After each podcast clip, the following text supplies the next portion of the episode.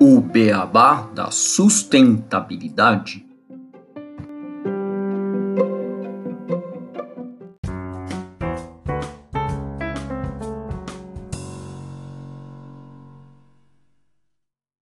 Bem-vindos ao podcast O Beabá da Sustentabilidade. Este é o episódio 26, Análise de Ciclo de Vida, um olhar completo para a sustentabilidade.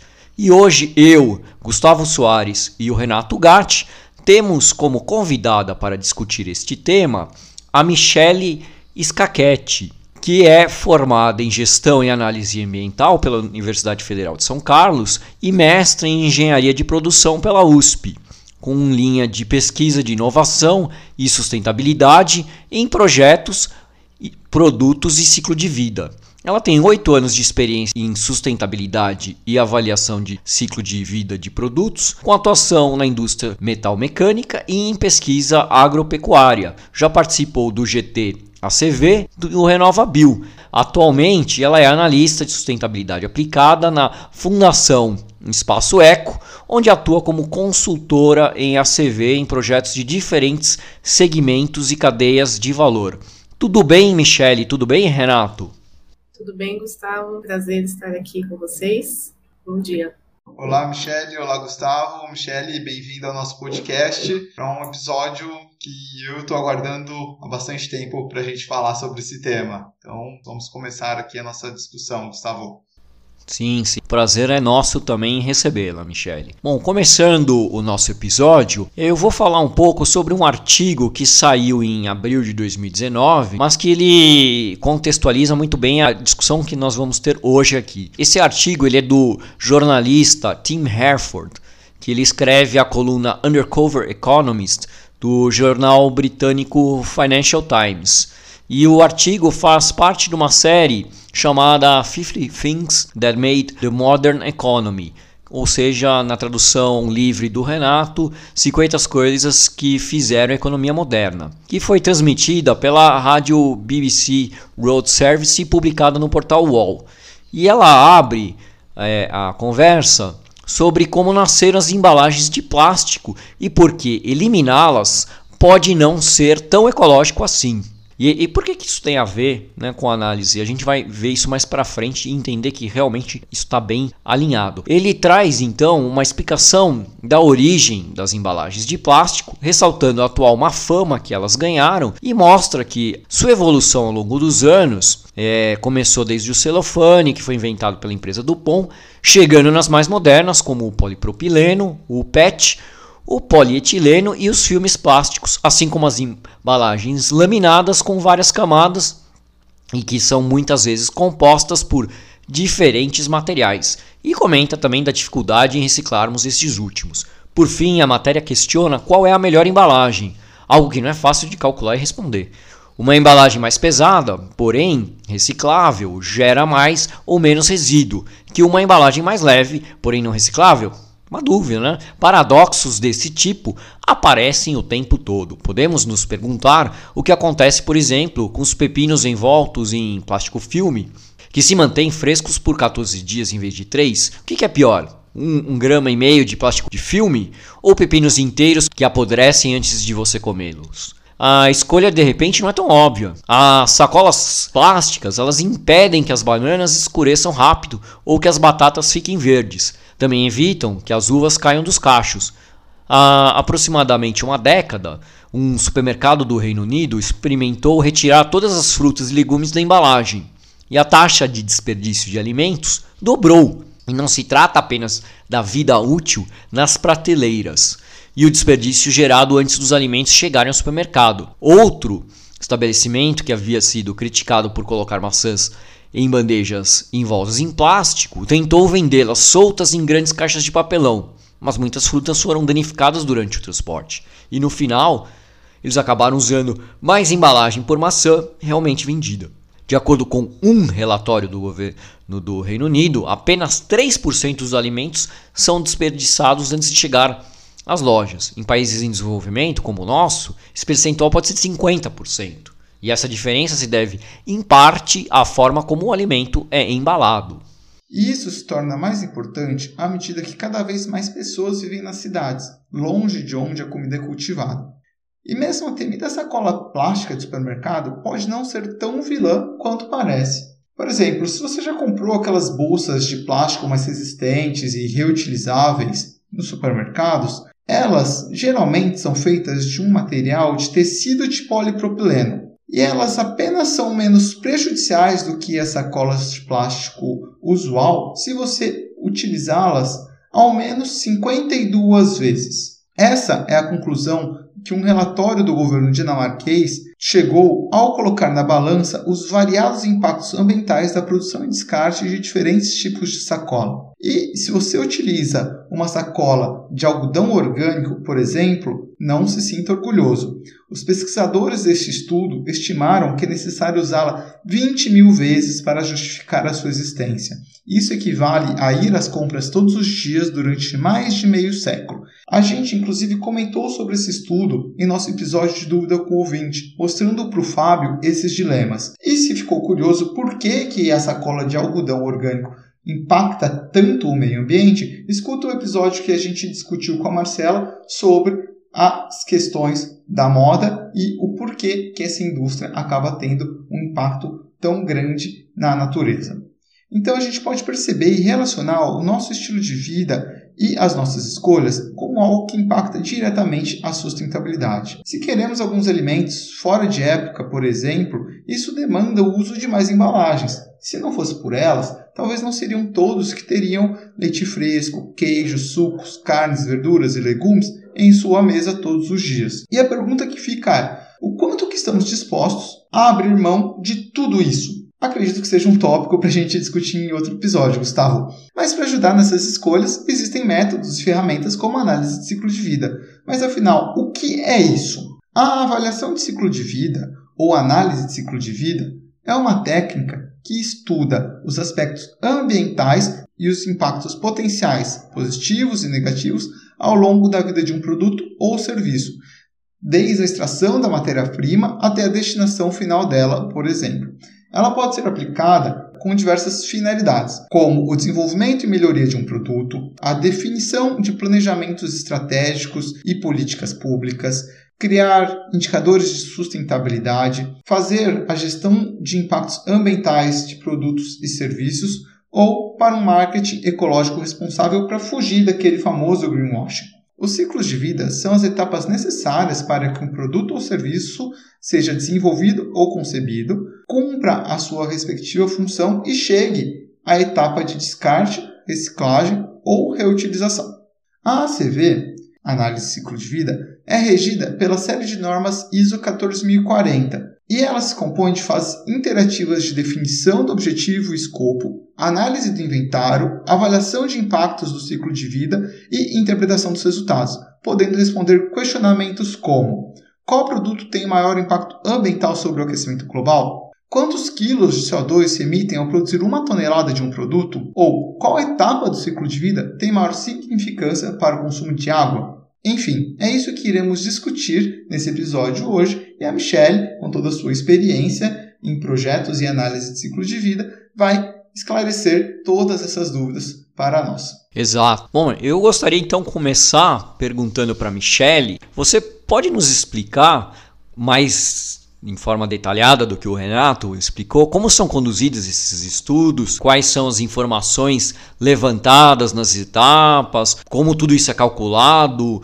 usa algum software, existe algum limite para o cálculo, quais são as condições de contorno utilizadas na definição do que vai ser avaliado? Claro, com certeza. Primeiro eu queria parabenizar pelo podcast, né? Acho que são temas super relevantes eu entendo que a avaliação do ciclo de vida é um tema bastante complexo que a gente vai hoje discutir aqui, né, tentar desmistificar e explicar, explorar em mais detalhes. E eu gostei muito dessa introdução, a questão de embalagens, essa temática aí, principalmente relacionada ao plástico, onde a gente tem visto que tem ganhado aí uma relevância muito grande, principalmente pelos consumidores que estão cada vez mais atentos e impulsionam as cadeias, as empresas a tomarem medidas para mostrar quais são os impactos ambientais relacionados a esses produtos. Inclusive, vocês comentaram a comparação com o algodão. Meu primeiro estudo, quando eu estava no estágio, foi sobre a cadeia do algodão e eu fiquei muito surpresa porque eu não tinha conhecimento da cadeia de produção de algodão, quanto de agrotóxicos, né, o quanto de insumos são utilizados para você ter essa matéria-prima para diversos usos e o quanto que essa cadeia é relevante a depender do tipo de impacto ambiental. Então, falando de modo geral, o início dos estudos de ciclo de vida, usando a CV, a ferramenta de avaliação de ciclo de vida, ele se dá principalmente com base em três definições essenciais. Então, a gente tem primeiro a etapa de definição de objetivo e escopo, onde a gente define todos os objetivos, a razão para a execução do estudo, por que, que uma empresa, um governo quer realizar um estudo base em avaliação de ciclo de vida, a aplicação pretendida. Então, uma vez finalizado esse estudo, para que, que ele vai ser utilizado, né? A gente tem diversos possíveis aí desses é, indicadores gerados, e qual que é o público-alvo. Porque a partir dessas três definições é possível reunir informações para desenhar o escopo que vai ser estudado. Lembrando que esses estudos de ACV são quantitativos, com base nessa visão sistêmica, visão holística de ciclo de vida. Então, sim, a gente conta com softwares de apoio. Uma vez definido esse objetivo e o sistema que vai ser estudado, tenho que definir também a função do produto ou do serviço e o produto ele pode desempenhar diferentes funções no seu ciclo de vida e essa função que vai nortear todo o estudo. Né? Então, por exemplo, a função mesmo da embalagem ela vai ser a condicionar e preservar esse produto, mas ela pode também servir para condicionar dentro da sua estocagem ou então pensando na questão da distribuição. Então, são focos diferentes que aquela função vai desempenhar de acordo com o que está sendo considerado no estudo. E a quantificação dessa função é um dos elementos principais também para você iniciar o estudo da CB, que é a unidade funcional. Quanto de alimento, por exemplo, eu vou precisar que seja embalado, se a função é embalar e condicionar, para depois definir o quanto de embalagem cada alternativa que eu vou estar analisando, então quanto de embalagem plástica, de plástica que seja biodegradável, ou então de papel, enfim, outras alternativas vai ser necessário para atender aquela função. A partir daí, a gente vai para a segunda fase, que é o inventário de ciclo de vida, onde a gente quantifica todas as entradas e saídas de materiais e energia necessárias para aquela quantidade, né, aquela gramatura de embalagem de cada alternativa que está sendo avaliada. E aí eu reúno um grande volume de dados, considerando todos os aspectos energéticos, consumo de combustíveis, todos os materiais, os insumos químicos, para você produzir aquela embalagem, por exemplo, e também considere o uso daquela embalagem em fim de vida. Então, a destinação que vai ser dada tanto ao produto quanto à sua embalagem, que seria o foco do estudo, então ele vai ser reciclado, incinerado, vai entrar no processamento, vai retornar ao sistema. Então, tudo isso são questões que são necessárias para serem definidas e que dentro do inventário a gente conta tanto com base de dados onde que eu tenho, por exemplo, a pegada ambiental do insumo X, que vem junto ali com os softwares. Para que, servem os softwares? Eles servem para a gente processar essa etapa de inventário de ciclo de vida. Né? Uma vez feita a coleta de dados com os clientes, a gente consegue quantificar e caracterizar esses impactos que vão estar lá em massa e energia, e emissões para a área do solo, em potenciais de impacto ambiental. Quando a gente fala de avaliação de ciclo de vida, ela tem diversas categorias de impacto ambiental que são avaliadas. E esse é um dos diferenciais da ferramenta.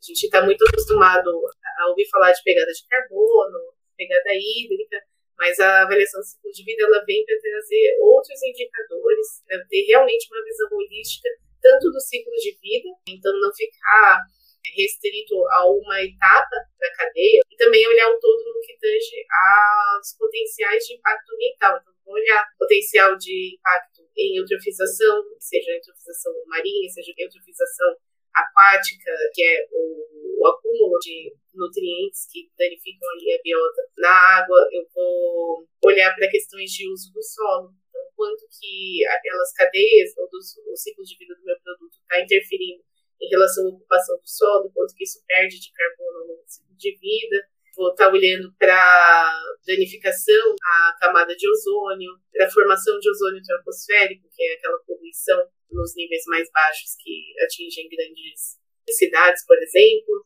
Enfim, são vários indicadores que a gente consegue avaliar e que depois a gente, obviamente, entende qual deles é mais relevante para aquele contexto que está sendo estudado e volta fazendo o link com o público-alvo que se destina ao estudo, com a aplicação pretendida, porque são um conjunto grande de outputs que devem ser comunicados e reportados de uma maneira que seja condizente com o objetivo do estudo.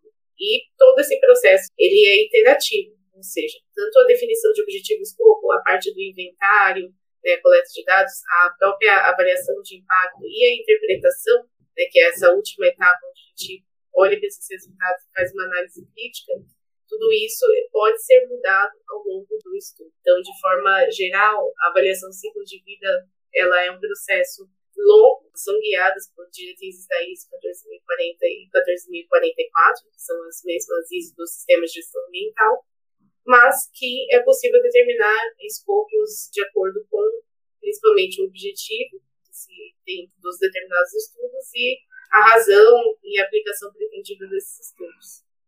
Michele, a gente percebe que é um estudo, assim, realmente bem complexo e que tenta trazer esse olhar holístico para responder dúvidas do quanto que aquele produto está impactando no meio ambiente. Duas dúvidas aqui que me surgiram, né? A primeira, assim, em média, quanto tempo leva um estudo desses? É, imagino deve tomar bastante tempo. E outro, né, como a gente comentou, ela não fica restrita apenas ao impacto de uma embalagem, por exemplo. Ela pode ser usada também para avaliação sobre o impacto de um serviço, né, ou um produto.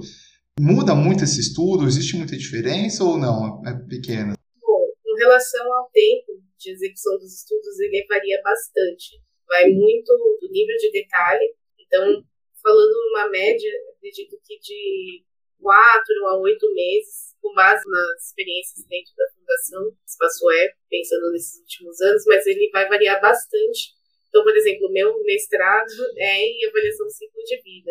Ainda eu demorei dois anos, então tem vários estudos e falando um pouco de histórico, a gente percebe aí uma transição da avaliação do ciclo de vida vindo inicialmente aqui no Brasil mais da parte da academia, então estudos feitos por mestrados, doutorados de determinados produtos, que eles compõem essas bases de dados que a gente utiliza até hoje. E hoje a gente vê muitas aplicações a nível de empresas, pequenas, médias e grandes. Então, a complexidade do estudo ela vai interferir no tempo de duração, não só a complexidade, mas o quanto de dados estão disponíveis, se vai avaliar todo o ciclo de vida, só algumas etapas desse ciclo que também é permitido. Então, você avaliar o que a gente chama cradle to gate, que os estudos de ciclo de vida eles se chamam do berço ao túmulo, né? cradle to grave, né? que considera todo esse ciclo de vida, desde a extração da matéria-prima até a destinação final aí do produto, mas é possível estabelecer limites menores. Então, o cradle to gate também é um tipo de estudo bastante realizado, onde que a gente olha desde a extração das matérias-primas até o portão da fábrica, né? Falando da diferença né, de ACV de produtos e serviços, é, para pegar um exemplo de ACV de serviços, né, eu posso pensar nos serviços de telecomunicações. Posso pensar em fazer uma avaliação do impacto ambiental de um serviço de banda larga. Então, lá na função, eu vou definir qual que é a função ali das telecomunicações para entregar né, um serviço de banda larga. Eu posso pensar em quantificar todos os impactos do ciclo de vida a partir da quantidade de dados baixados por um determinado tempo por conta desse serviço que foi prestado. Então ali eu vou avaliar as instalações, né, a parte de energia, toda a questão do serviço de call center, os aparelhos que são necessários, né, um roteador, um aparelho laptop. Então a gente vai construindo tudo isso a partir da unidade principal ali, que é prover o serviço de acesso à internet. Então, a forma de coletar os dados, ela vai olhar né, para tudo que é necessário em termos de ciclo de vida para fornecer esse serviço. Da mesma forma né, que a gente está mais acostumado, tudo que é necessário para você produzir, manufaturar um produto. Né? Então, tem algumas diferenças, mas a forma com que a avaliação é conduzida é a mesma, seja um produto, seja um serviço. Legal. Michele, você falou bastante né, sobre os estudos que esses que vocês fazem na Fundação Eco, é, a gente queria, lógico, se você puder, nos compartilhar é, alguns exemplos, quais desses estudos mais te impactaram, alguma coisa nesse sentido, assim, mostrando, por exemplo, resultados que fogem um pouco ao senso comum, porque a gente vê muito, como a gente deu no início do episódio, muitas vezes o senso comum leva a gente pensar a um produto seja ou uma embalagem seja melhor do que a outra, mas se fizer um estudo estudo, o, o resultado pode ser o contrário. Legal. A gente tem um estudo bem interessante que surpreendeu bastante a gente, nossos clientes também. Foi um estudo focando na cadeia de produtos de atomatados. Um ponto que chamou a atenção foi a questão da embalagem. Né? Então, essas embalagens dos atomatados eram feitas em latas de aço e isso motivou a equipe de pesquisa e desenvolvimento e a equipe interna da empresa a pensar em outras alternativas que já estavam sendo analisadas para substituição dessas embalagens. E aí, uma dessas alternativas é a embalagem de plástico, principalmente para polipropileno. Então, eles solicitaram uma ACV focada nessas diferentes alternativas de embalagem para esse produto. Então, a gente cuidou muito para que o escopo fosse muito bem definido, né, incluindo todo o ciclo de vida, as destinações finais, o tempo de vida útil dessas embalagens, o quanto iria se reutilizar, porque essa embalagem plástica, o apelo dela é ser reutilizável.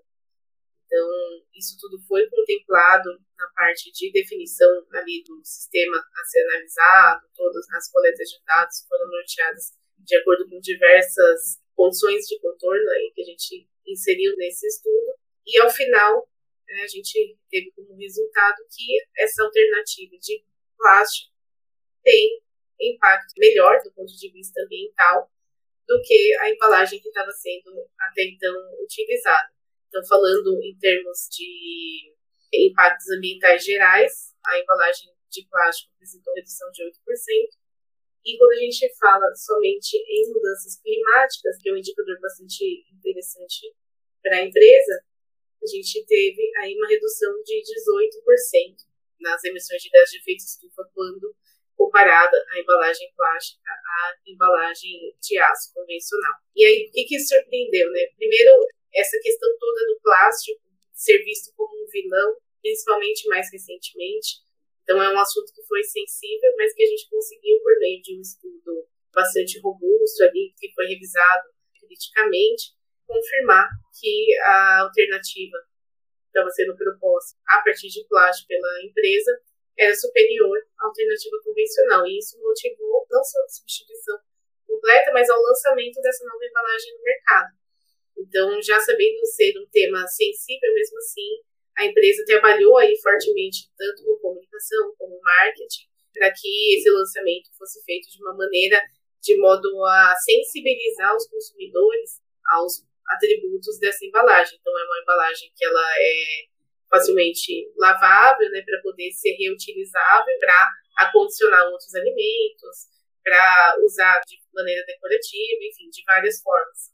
E isso foi para a gente muito relevante, assim, foi um destaque, é, um ponto bem bacana de aplicação prática né, desses estudos ciclo de vida que a gente conseguiu, por meio de métricas, justificar uma nova embalagem sendo introduzida no mercado com foco na redução de impactos ambientais.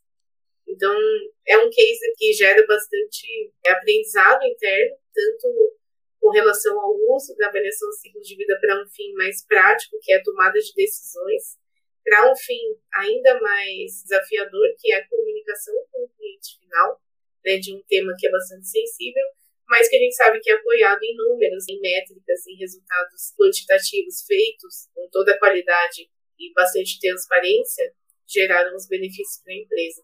Bem interessante esse estudo, Michelle. Acho que realmente ele traz algumas questões que a gente não espera, ainda mais quando a gente olha para embalagens plásticas versus uma embalagem de aço, que hoje é muito bem vista pelos consumidores, de uma forma em geral, e aí tem essa revelação. Imagino que vocês devam ter realmente tido uma surpresa quando o olhar é total né, do impacto ambiental que ela causa. E uma outra pergunta que eu tenho, assim, é essa análise, ela é única? Ou seja, se eu realizar esse estudo do aço versus o plástico aqui no Brasil, o resultado vai ser o mesmo em outro país, como a China, por exemplo, e também ele pode variar no tempo. Hoje ele é um resultado, mas amanhã a gente pode ter uma diferença por causa de novos processos que surjam, enfim. E caso seja diferente esses resultados, o que, que causa essa diferença? Como que vocês interpretam esses dados e quais são as fontes que vocês acabam coletando eles?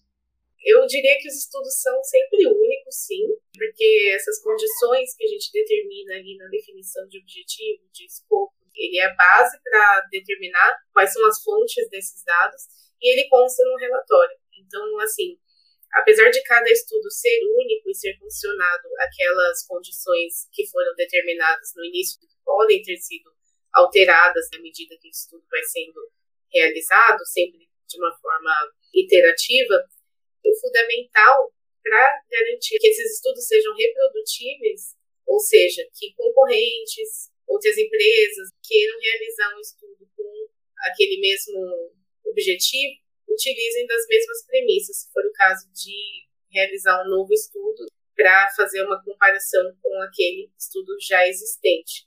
Então, com relação a esses aspectos que você comentou. Existem três norteadores principais, até definidos pela ISO, quando a gente vai começar um estudo de ACV, que a gente sempre precisa contemplar, validar com quem a gente está realizando esse estudo e documentar isso no relatório transparente, que são a cobertura geográfica, então, essa questão, o estudo ele é feito aqui no Brasil, a gente tem a etapa principal daquele produto é feita no Brasil, eu vou estar considerando a matriz elétrica brasileira. Porém, se ela adquire insumos e produtos que vão ser aplicados de outras localidades, a gente busca né, na nossa base de dados e a gente solicita para o demandante do estudo de onde estão vindo esses dados e a gente faz a correspondência para contemplar que pelo menos a matriz elétrica daquela região está sendo considerada naquele dado que está sendo informado. Então, essa parte de cobertura geográfica é bem importante. O estudo que é feito aqui, ele pode ter os mesmos resultados que o estudo feito na China, caso esse estudo feito na China tenha seguido as mesmas bases de dados, os mesmos tipos de dados, o mesmo recorte metodológico do estudo que foi feito aqui no Brasil. Então, a gente tem cobertura geográfica, como eu falei, a cobertura tecnológica, que a gente vai identificar qual a tecnologia está sendo aplicada para a produção daquele produto. Então, se estou falando de estudos de proteções de cultivos agrícolas, né, eu tenho formas diferentes de aplicação daqueles produtos. Tenho via pulverizações, aviões, de diferentes formas. Essa questão da tecnologia de aplicação pode ser um fator determinante para implicar em variações. Então, tem a cobertura tecnológica e a cobertura temporal. Eu estou falando do quê? De qual a idade dos dados, entre aspas. Então, qual o período de referência estou coletando todos os dados.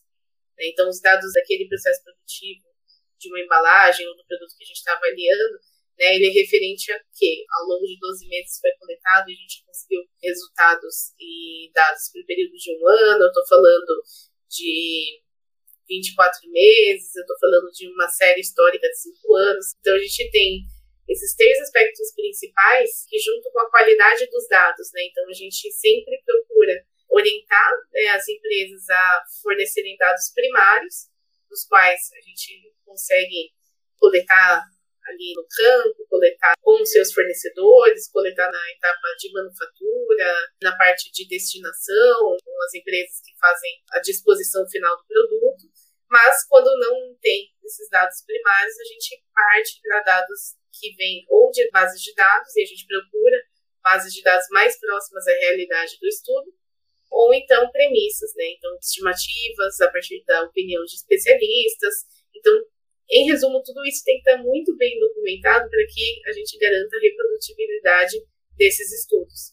A ACV ela é naturalmente comparativa, né? Ela tem esse viés comparativo. Então, vamos usar tanto para comparar o status inicial com o status atual e oportunidades futuras também. É possível fazer um estudo prospectivo de avaliação do ciclo de vida, onde eu determino ali né, o cenário que eu quero avaliar, expandindo né, para o futuro com base em dados de forecast e outros dados, e consigo avaliar o cenário futuro versus o cenário presente para poder tomar decisões mais assertivas.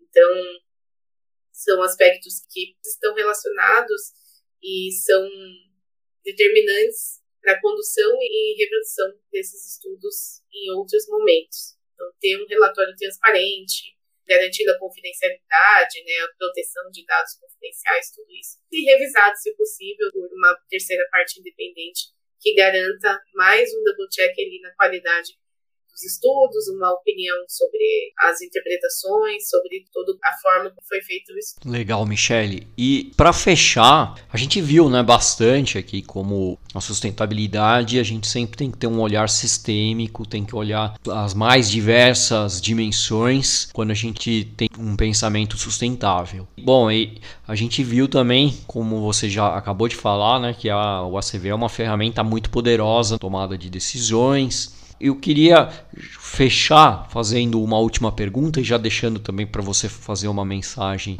de encerramento. Como é que as empresas têm utilizado desses estudos e o que, que você coloca mais como encerramento, como mensagem nesse episódio do podcast? A gente vê que tem diferentes níveis de maturidade né, em relação às empresas e essas maturidades diferentes elas vão determinar como que as empresas utilizam a avaliação do ciclo de vida. Você vê, por exemplo, empresas que não têm o conhecimento de avaliação do ciclo de vida estão buscando por questões de certificação ou de atendimento a normas e legislações, como é o caso da ISO 14001, que traz essa demanda de considerar ciclo de vida, né? Então olhar para toda a cadeia, além do que está dentro dos limites da empresa, por exemplo. A gente tem também muitas empresas, principalmente as globais, que estão sendo solicitadas por seus clientes como determinante, como fator-chave para adquirir os produtos vindos de determinadas cadeias. Então, essa demanda aí por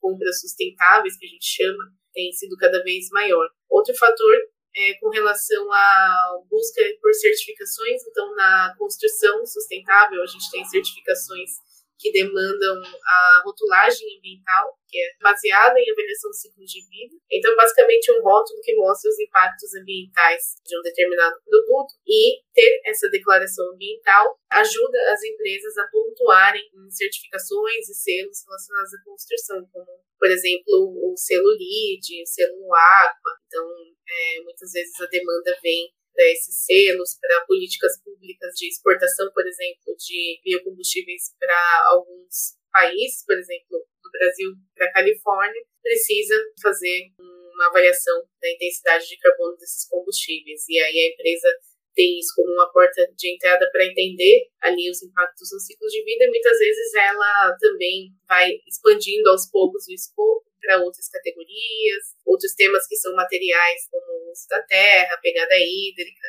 Então, falando de forma geral, há muitas aplicações. Muitas vezes as empresas também buscam mais para ter um conhecimento interno, acompanhar as emissões, gerar indicadores internamente e também para fazer claims sobre o seu produto em comparação com alternativas que eles acham que o produto pode ser superior. Então tem bastante aplicação, vai depender muito da maturidade que a empresa está em termos de sustentabilidade, mas a, a CV, ela, ao mesmo tempo que ela incorpora um grande nível de informação, bastante detalhada, ela tem bastante flexibilidade para que a, as empresas vão construindo aos poucos uma jornada que desde o início já tem essa visão holística, já tenha essa visão integrada e aos poucos vão melhorando os indicadores quantitativos ao longo do tempo, né? Muito bacana, Michele. A gente percebe que esse estudo ACV bem feito, ele traz resultados reveladores e muito importantes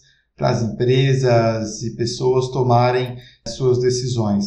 Então, Michele, é, antes da gente ir para o nosso Minuto Festival Conhecendo os ODS nossas curiosidades, você quer falar alguma coisa sobre a Fundação Espaço Eco? Abro aqui para você comentar o que quiser e a gente poder partir para o encerramento desse episódio. Perfeito. Obrigada, então, pelo convite. Foi muito bacana poder conversar e explicar um pouco mais da avaliação ciclo de vida, dos seus potenciais, da grandeza mesmo dessa ferramenta e aonde ela pode ser aplicada, quais são os ganhos aí possíveis, é o que a gente já observou ao longo dos últimos anos.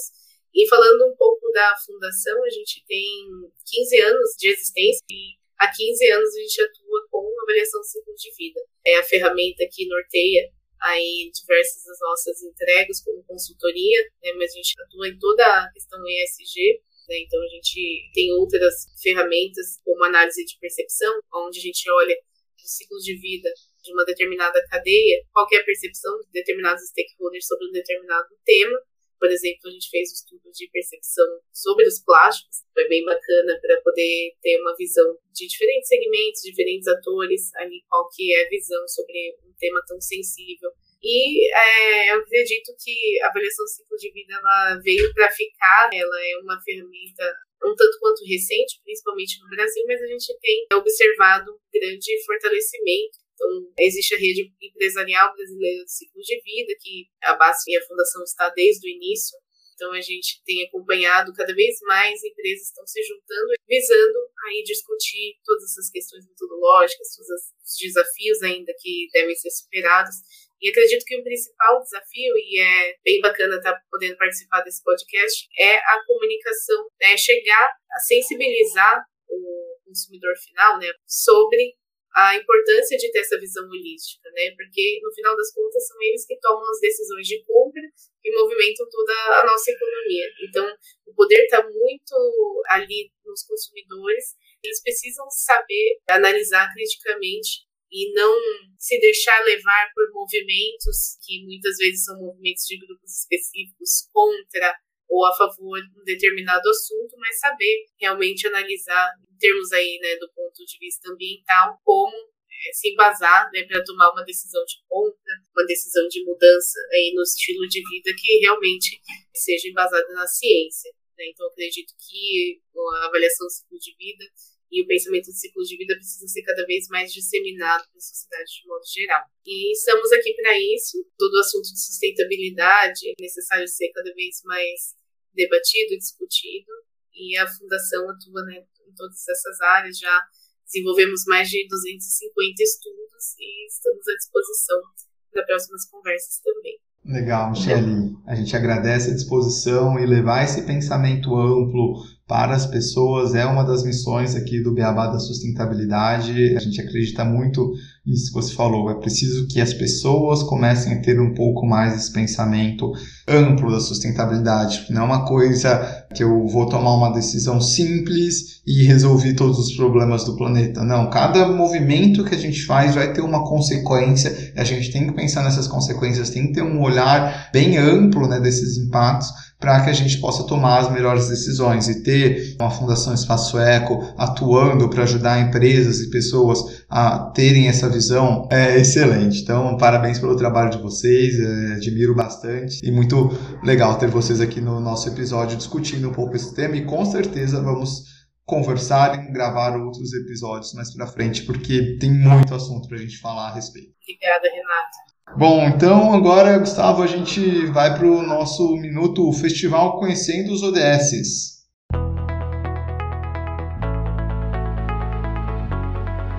Minuto Festival Conhecendo os ODS.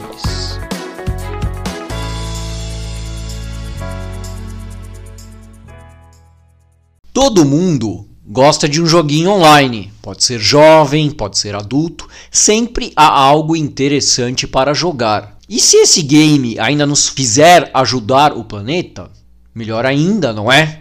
No festival Conhecendo os ODS, jovens e adultos que se interessam por desenvolvimento de jogos também terão espaço exclusivo no evento. Uma parceria com a Eureka, consultoria de desenvolvimento de jovens na área de gamificação, possibilitará participar de um hackathon em busca de soluções para os ODS. Bom, e além do espaço de aprender gamificação, outro importante espaço dedicado à educação é o Caminhão Conhecendo os ODS Digital, que é o formato virtual de um projeto já realizado presencialmente em 2019. Nesse espaço serão oferecidos workshops para instituições de ensino e empresas, além de oficinas e visitas guiadas para crianças. A presença nos workshops possibilitará a emissão de certificados de participação. Ainda no evento, no espaço de biblioteca, o público terá acesso a uma diversidade de estudos, publicações, materiais didáticos e pedagógicos já produzidos sobre os ODS. Acesse o site pelo nosso Linktree para fazer a sua inscrição e participar da regeneração do planeta. Informações em conhecendosods.com.br. Minuto Festival Conhecendo os ODS.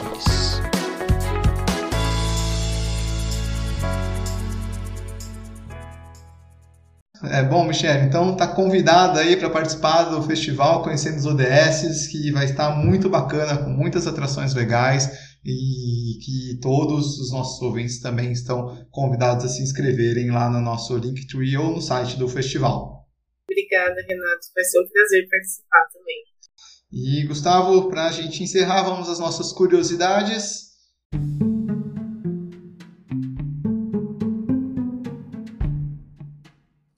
Curiosidades.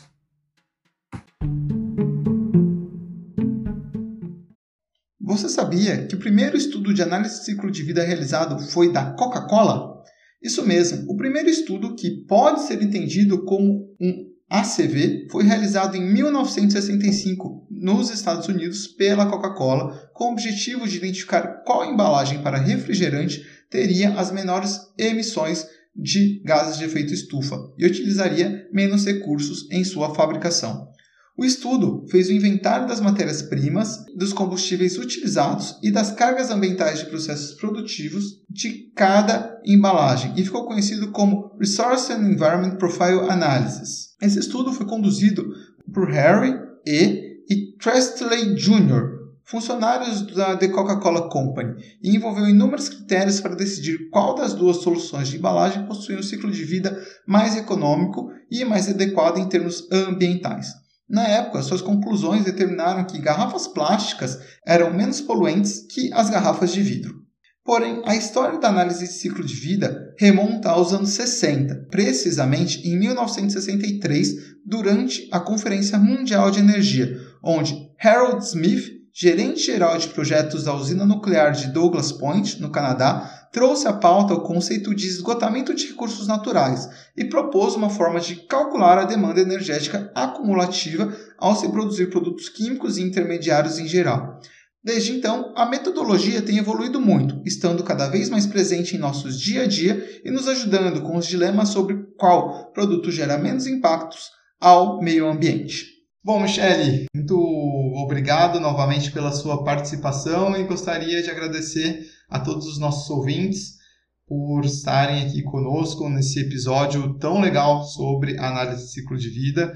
Até o próximo episódio do Beabá da Sustentabilidade. Tchau, tchau. Obrigada. Até a próxima. Obrigado a todos. Até o próximo episódio. E aqui o Beabá é sustentável.